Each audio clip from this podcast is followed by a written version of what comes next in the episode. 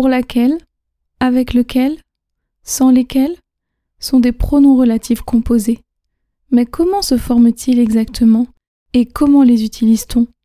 C'est ce que nous allons voir tout de suite dans ce tout nouvel épisode du podcast Vive l'apprentissage du français. Bienvenue dans le podcast Vive l'apprentissage du français, le podcast qui t'aide à améliorer ton français. Je m'appelle Elodie et je suis professeure de français langue étrangère ainsi qu'examinatrice TCF et TEF.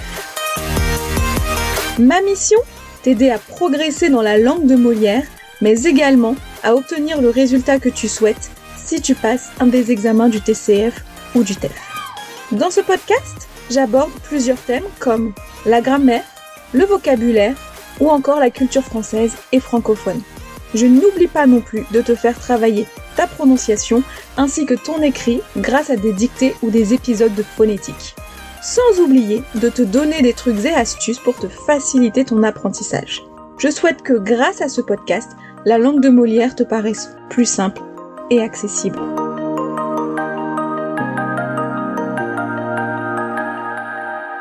Bonjour et bienvenue dans ce tout nouvel épisode du podcast Vive l'apprentissage du français et j'espère que tu vas bien et que tu es en pleine forme pour parler de pronoms relatifs composés.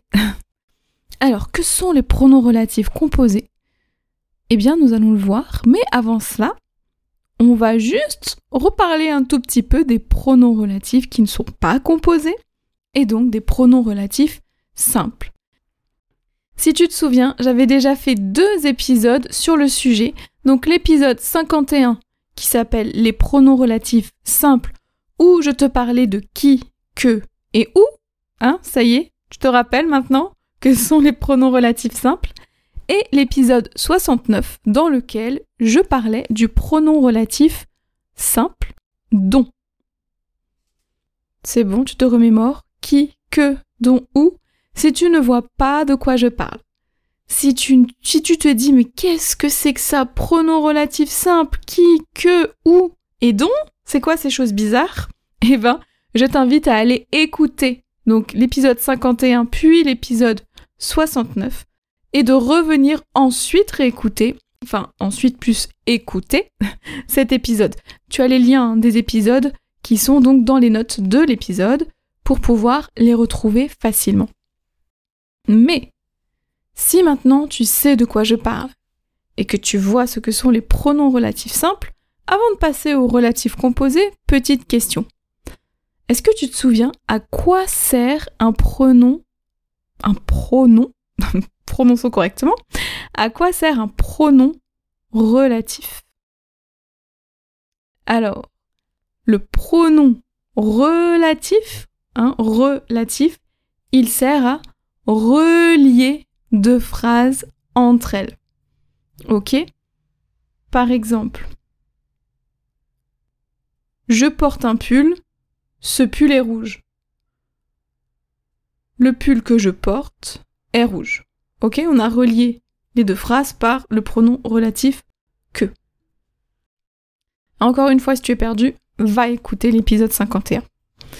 Et donc, maintenant qu'on sait ça, le pronom relatif sert à relier deux phrases entre elles. Et eh bien le pronom relatif composé, ça va être exactement la même chose. Comme pour les pronoms relatifs simples, il va servir à relier deux phrases entre elles.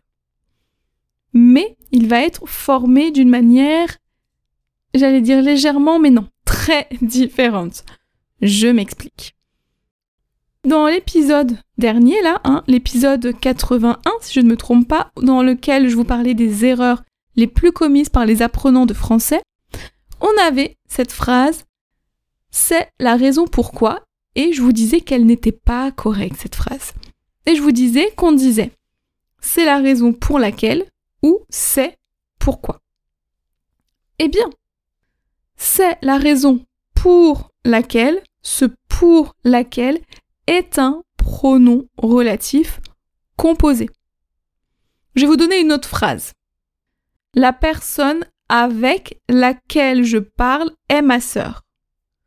La personne avec laquelle je parle est ma sœur. On a avec laquelle. pronom relatif composé. Ou encore, c'est le club de sport dans lequel je m'entraîne. Hein, je répète, c'est le club de sport dans lequel je m'entraîne. Et donc on a dans lequel. Est-ce que vous voyez là les points communs entre toutes ces phrases Et est-ce que vous avez une idée de comment finalement on forme un pronom relatif composé? Je répète les trois phrases. C'est la raison pour laquelle. La personne avec laquelle je parle est ma sœur. Et c'est le club de sport dans lequel je m'entraîne. Pour laquelle, avec laquelle, dans lequel, pour, avec, dans sont des prépositions. Et on a laquelle, laquelle, lequel. Adjectif, interrogatif. Donc finalement, le pronom relatif composé, donc comme son nom l'indique, déjà il est composé. Donc ce qui veut dire qu'il y a deux parties. Et donc les deux parties, quelles sont-elles?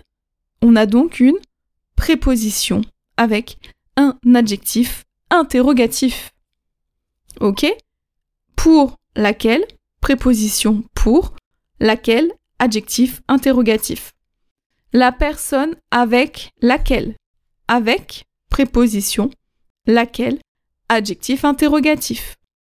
C'est le club de sport dans lequel, dans, préposition, lequel, adjectif interrogatif. Ça va? J'espère que vous suivez toujours.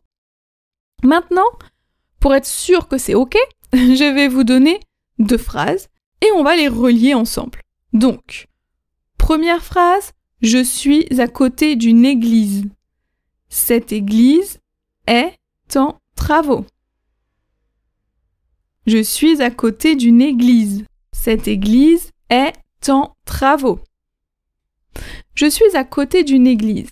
Quelle est la préposition dans cette première partie de la phrase?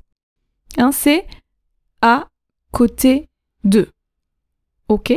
Donc à côté de va nous servir à faire le pronom relatif composé. Et donc, cette église. Église est féminin et église est singulier. Donc, cette église, préposition à côté de, adjectif interrogatif, laquelle je suis est en travaux. Ok? Je suis à côté d'une église, cette église est en travaux, si on relie les deux phrases grâce au pronom relatif composé, on a L'église à côté de laquelle je suis est en travaux. Ok?